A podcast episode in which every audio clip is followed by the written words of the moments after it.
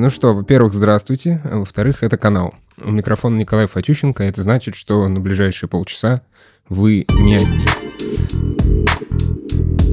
Во-вторых, а, немножко сбился настрой перед записью выпуска, потому что прилетела одна съемка на неделе, я встречался с а, людьми, бегущими от войны, и, в общем, это просто жуть, и я думаю, что даже отдельный выпуск посвящу этому, потому что это, ну, я не знаю, могу ли я там вообще про них говорить, потому что мы снимали, и, в принципе, ну, это как бы не мой материал.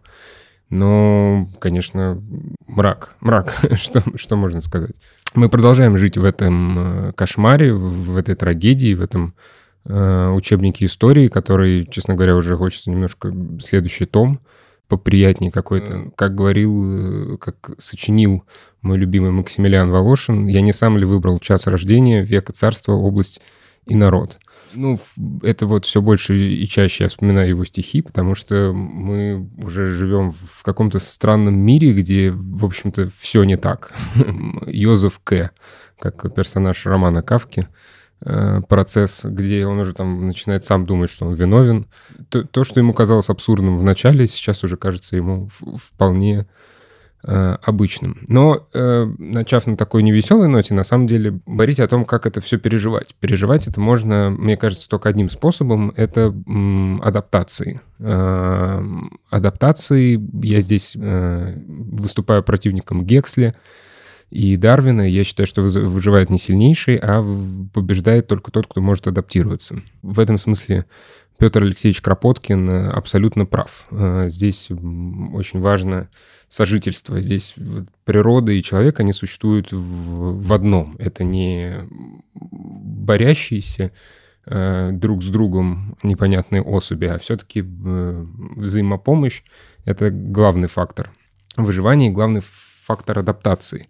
Адаптации физической и психологической — Особенно смешно читать всех этих лицемерных людей, которые э, говорят все время, что нужно сделать, откуда уехать, куда приехать, где кто как-то не прав.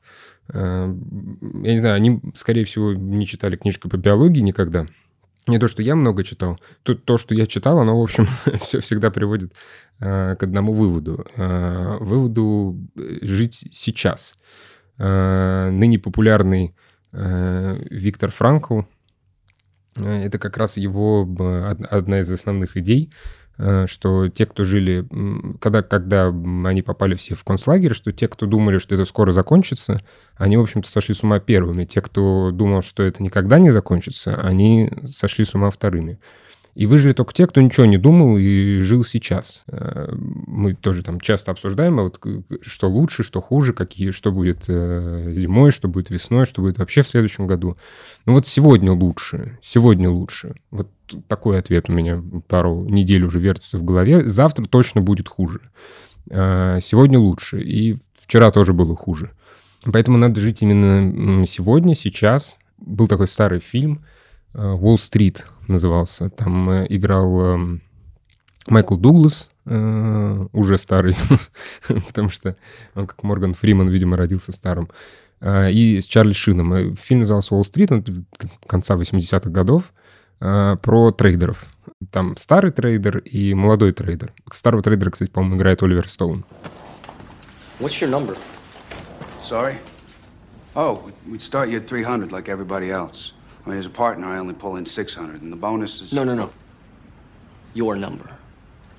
The amount of money you would need to just walk away from it and live. See, I find that everybody has a number, and it's usually an exact number, so what is yours? Он говорит, там, сколько ты стоишь, во сколько ты себя оцениваешь. И молодой трейдер начинает там, вот, собственно, ты Чарли Шин. Он говорит, вот, там мы подписали такого клиента, это там 5 миллионов долларов, здесь там 10 миллионов долларов. Ну, я думаю, что 50 миллионов долларов в год – это вот реальная моя цена. Ну, все, он там дальше заполняет какую-то анкету, он его нанимает, и старый трейдер уже уходит. Э, и молодой трейдер говорит, подождите, подождите, я хотел спросить, а сколько вы стоите? Какова ваша цена? Он говорит, моя цена больше.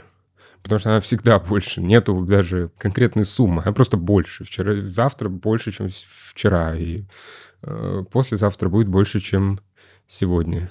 Э, наверное, старомоден.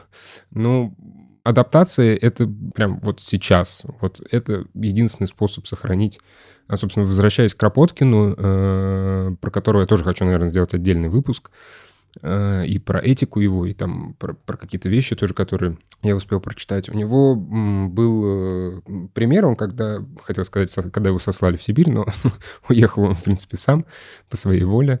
Э, когда он уехал в Сибирь, он э, наблюдал за духоборами. Это такие российские мормоны.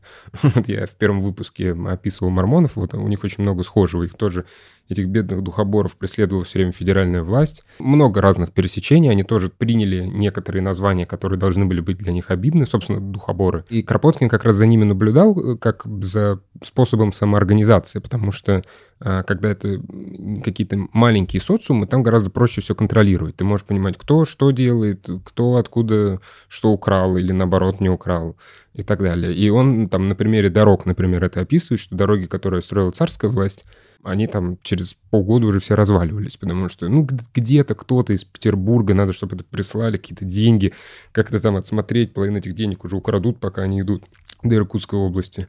Вот. А, а духоборы нет. Духоборы, то, что они строили, они строили для себя, они точно понимали, для кого это строят, как это строят. Адаптация, куда их сослали в Сибирь и сказали, ну все, они там точно помрут, они взяли и адаптировались. Здесь, конечно, важно держать тонкую грань, потому что я наблюдаю за некоторыми моими знакомыми, э, которые, честно говоря, настолько адаптировались, что, мне кажется, они впали в какую-то уже, в какой-то дзен. Мне сейчас пришло в голову такое сравнение. Есть такие, э, ну, были, я не знаю, сейчас, наверное, тоже есть, э, загадочные номерные радиостанции. Суть их заключалась в том, что это радиолюбители на Западе, российские, ну, советские еще радиолюбители ловили как бы секретные волны. Это волны, на которых ничего не происходило, там был белый шум, и раз в какое-то время, раз в год, раз в два, раз в пять лет, раз в десять лет, а, там появлялся голос, мужской или женский, и говорил какие-то зашифрованные сообщения. Они были разные, их невозможно там э, не найти никакой последовательности в них, и какие-то там, по-моему, взломали, но в основном они... То есть просто появлялся там женский голос раз в пять лет и говорил «синий, клавиатура, семь, восемь». Иван, Михаил, семерка, четверка, единица, четверка, тройка. И вот все в таком роде. И одна из версий это была, что эти слова э, имеют такой смысл, что это волны, на которых какие-то ядерные штуки стоят. И если это не появляется в нужный момент, в нужное время, то эти ядерные там какие-то заряды, я не знаю, что, что-то срабатывает. И на эти номерные радиостанции ничего не влияло. У них в эфир ничего никогда не выходило помимо вот, этой, вот этого набора. Там э, распад Советского Союза, войны, перемирие, болезни, пандемии. Ничего никогда не влияло на них. Они просто продолжали раз в какое-то время выходить и набор фраз и цифр говорить. Вот у меня есть некоторые мои знакомые, которые существуют как эти номерные радиостанции, э, которым вообще, мне кажется, ядерная война начнется. Они все равно будут выкладывать какие-то сторис. Одна из моих, э, не могу сказать, что знакомых, но я на нее подписан. Я не могу отписаться, потому что это, конечно, ну, в смысле, это лучшая часть моего дня.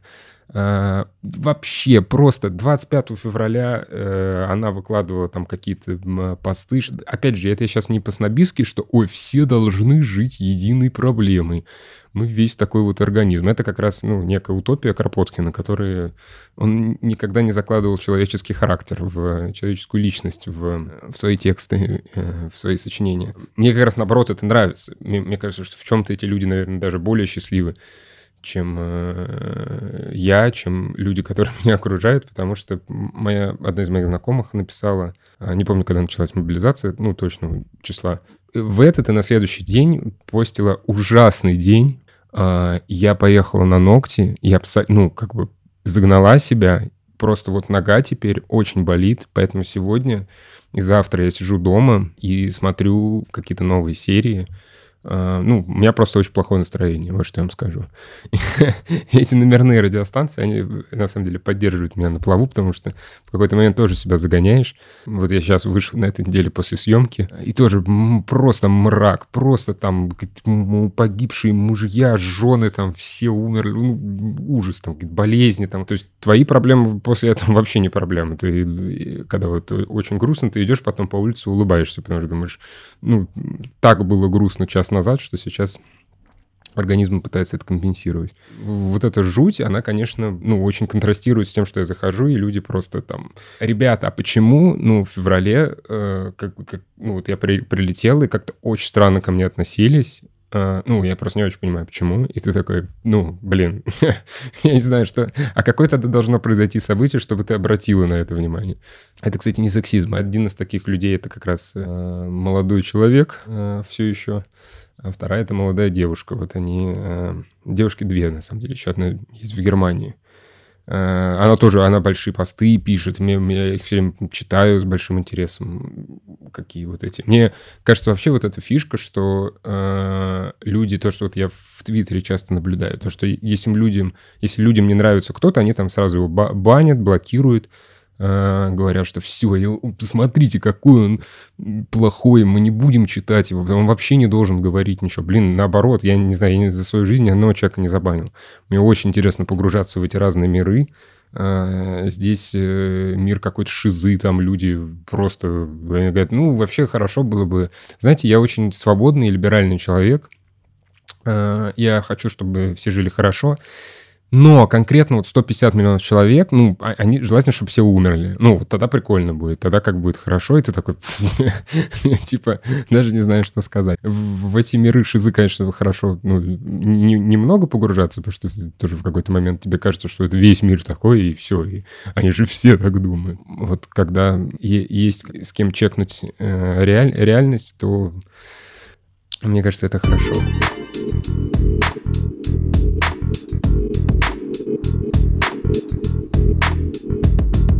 Во-вторых, фильмы. Что мы знаем про фильмы?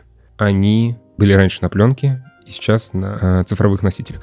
Фильмы сегодняшнего выпуска, они на самом деле, я подумал, что как-то странно э, рассказывать свои мысли на сегодняшний день как-то грустно, грустные такие немножко, поэтому и фильмы тоже будут достаточно тяжелые, но очень сильные, очень интересные.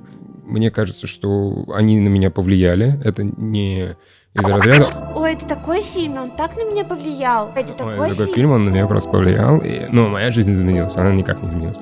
А, нет, эти фильмы действительно, я к ним все время возвращаюсь. В, они заставили меня там написать какое-то количество текста. Я все больше начинаю ценить в фильмах со временем. А, это атмосфера.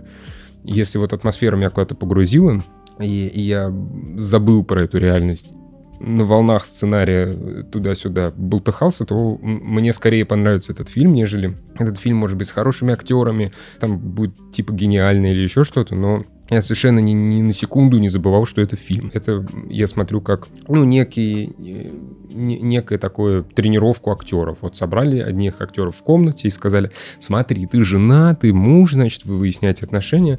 Фи фильм, в котором я забываю, что это вообще актеры, и, и я ну, погружаю. А он может быть плохой, он может быть хороший, он может быть грустный, веселый феномен Триера, конечно, в этом смысле для меня. Ну, потому что фильм Триера ужасный. Они просто...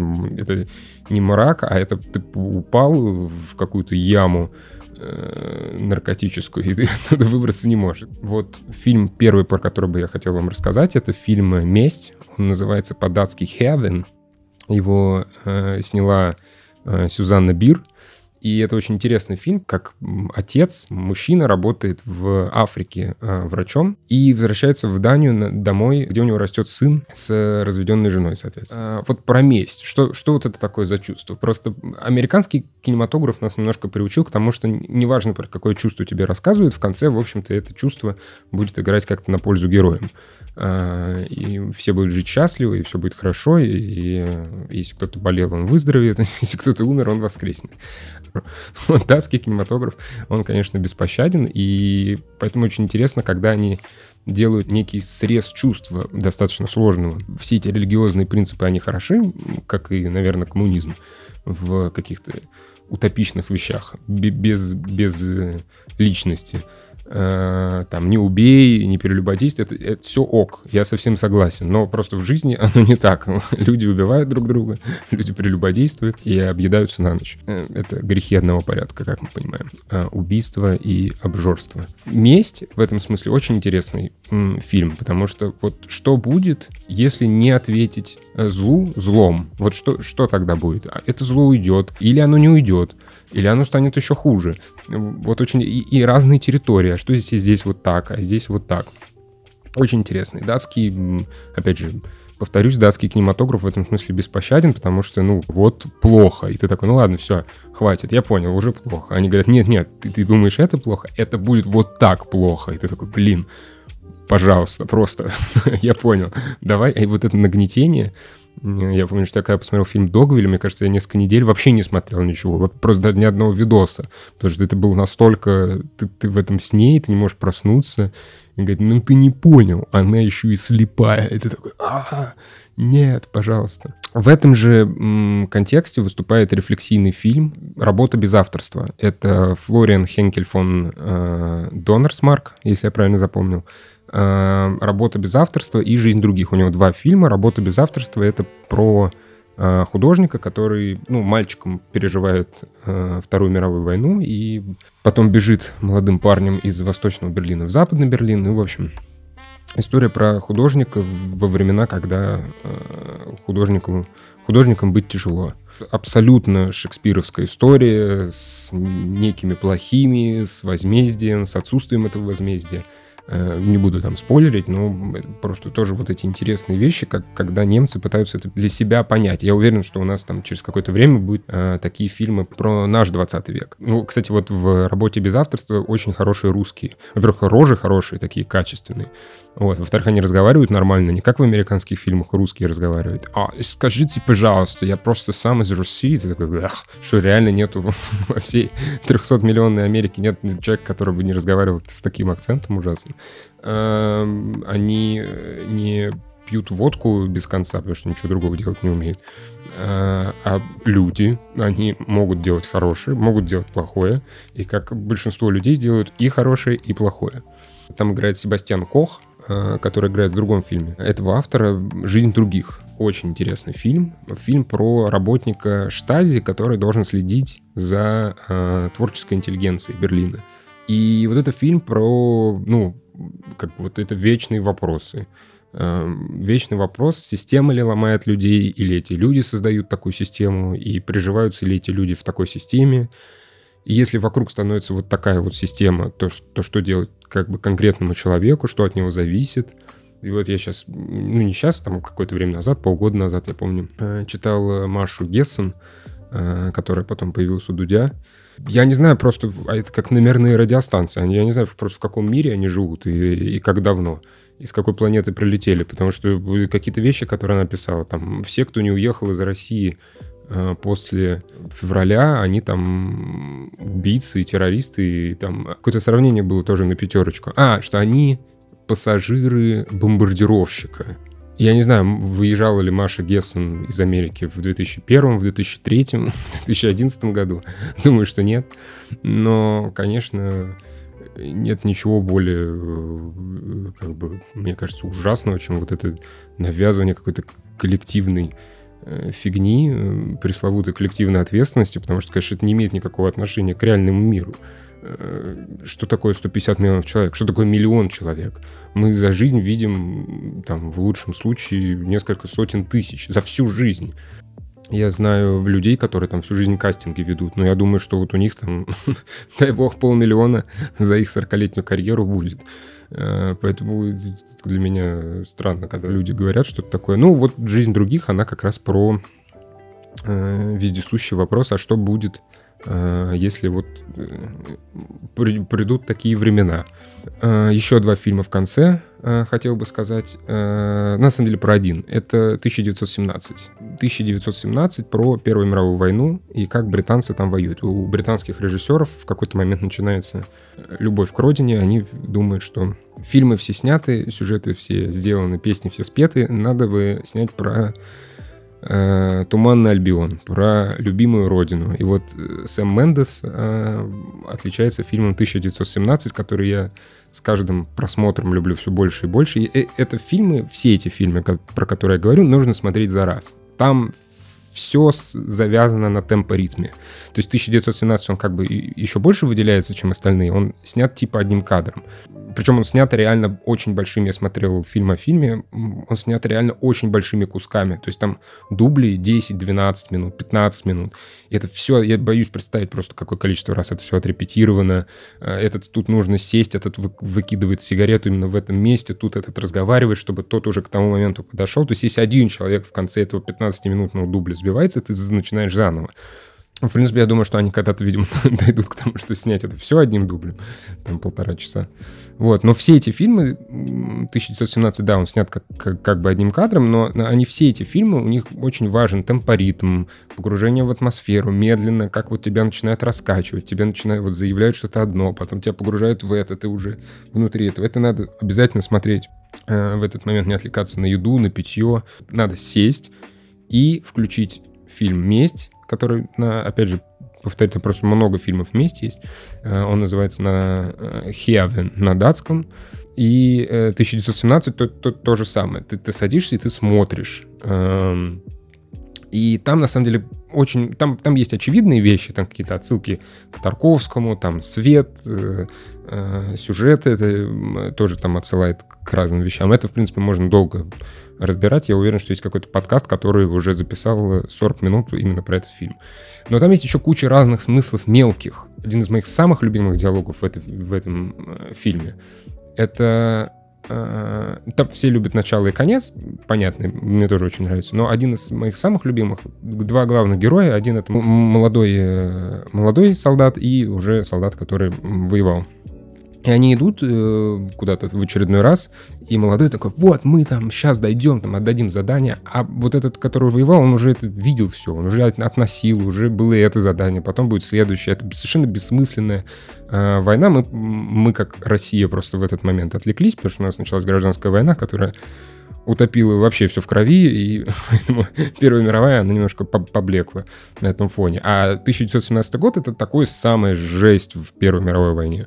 Этот чувак тут годы, он уже, уже все это видел, он уже все эти задания выполнял, он уже он знает, что ничего не произойдет дальше. Это не будет не прорыв, а потом будет прорыв и снова откинут их. Потом они что-то возьмут. Это такая бесконечная, бесконечная, выматывающая позиционная война. Вот, собственно, диалог, э, один из моих любимых, он говорит, слушай, а тебя награждали за что-нибудь?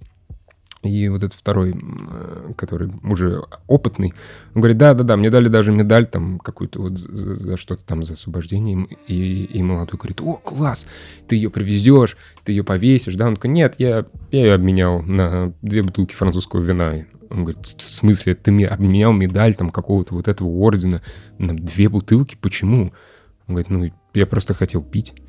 Э, он говорит, ну ты подожди, медали так нельзя менять, ты же поедешь, ты же это покажешь э, жене, матери, они будут гордиться тобой, страна будет гордиться тобой. Он говорит, да нет, это не имеет никакого значения, никто не будет гордиться. И это фантастические такие диалоги, они очень простые, и они передают в жуть момента, потому что не имеет значения это все. А это не одна война, я хотел сказать, что она заканчивается геноцидом, но, но даже геноцид это не, не заканчивает. Ничего не заканчивает войну. Э, она просто либо бесконечно-бесконечно идет, либо ну, просто прекращается в какой-то момент, так особо э, ничего не достигнув.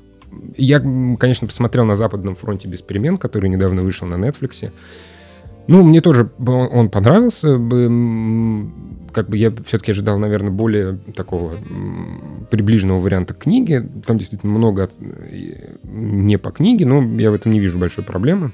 Мне очень понравилось начало, конечно, и мне очень понравился конец.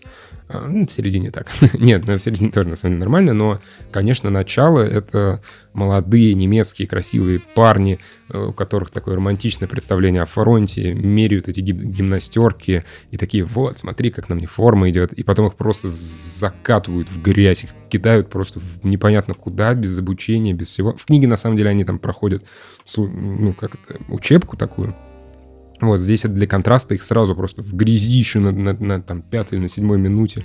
Вот. И, и концовка, не буду спойлерить, но концовка тоже та, также очень хорошо снята. Мне э, не очень понравился э, звук э, на Западном фронте без перемен. Мне показалось, что это тоже какая-то пародия была на Дюнкерк, на Нолана, где у него там были часы тикающие, что вот это все, все нарастает, идет, идет, что как бы каждая секунда важна.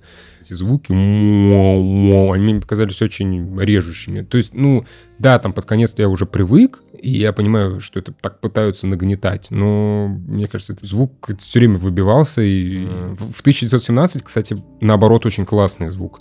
Опять же, не знаю, как они подошли к записи звука. Во-первых, в 1917 еще все английские актеры, которые есть, прям все, вот все, кто был, всех туда запихнули. Э, ну, вот видно там э, даже, не знаю, Камбербэтч, который зажигает, э, там поджигает эту зажигалку или что-то там. Вот видно, что это там 100 дублей этой зажигалки было, и что вот только какой-то 96-й дубль удовлетворил. Да, вот, вот это хороший звук. Вот так зажигалка делает. Вот на Западном фронте без перемен этого нету. Как, как какой-то звук, а давайте вот типа как американцы, давайте вот так немножко нагнетать будем, там, так, ну, не знаю, мне показалось, что звук достаточно сильно выбивается из, из э, общей канвы. А, что мы, можно вам сказать э, и себе можно сказать под конец? Помните, что можно не бегать каждый день, можно не есть здоровую еду каждый день, э, можно выкуривать сигаретку сегодня вечерком. Можно, потому что мы сегодня живем мы живем сегодня. Вот сегодня мы живем. И ничего страшного не будет, если один из дней э, вы не будете внутри жестких рамок, жестких диет и немножко поживете для себя и для счастья. Спасибо вам большое за прослушивание. За сим раскланяюсь.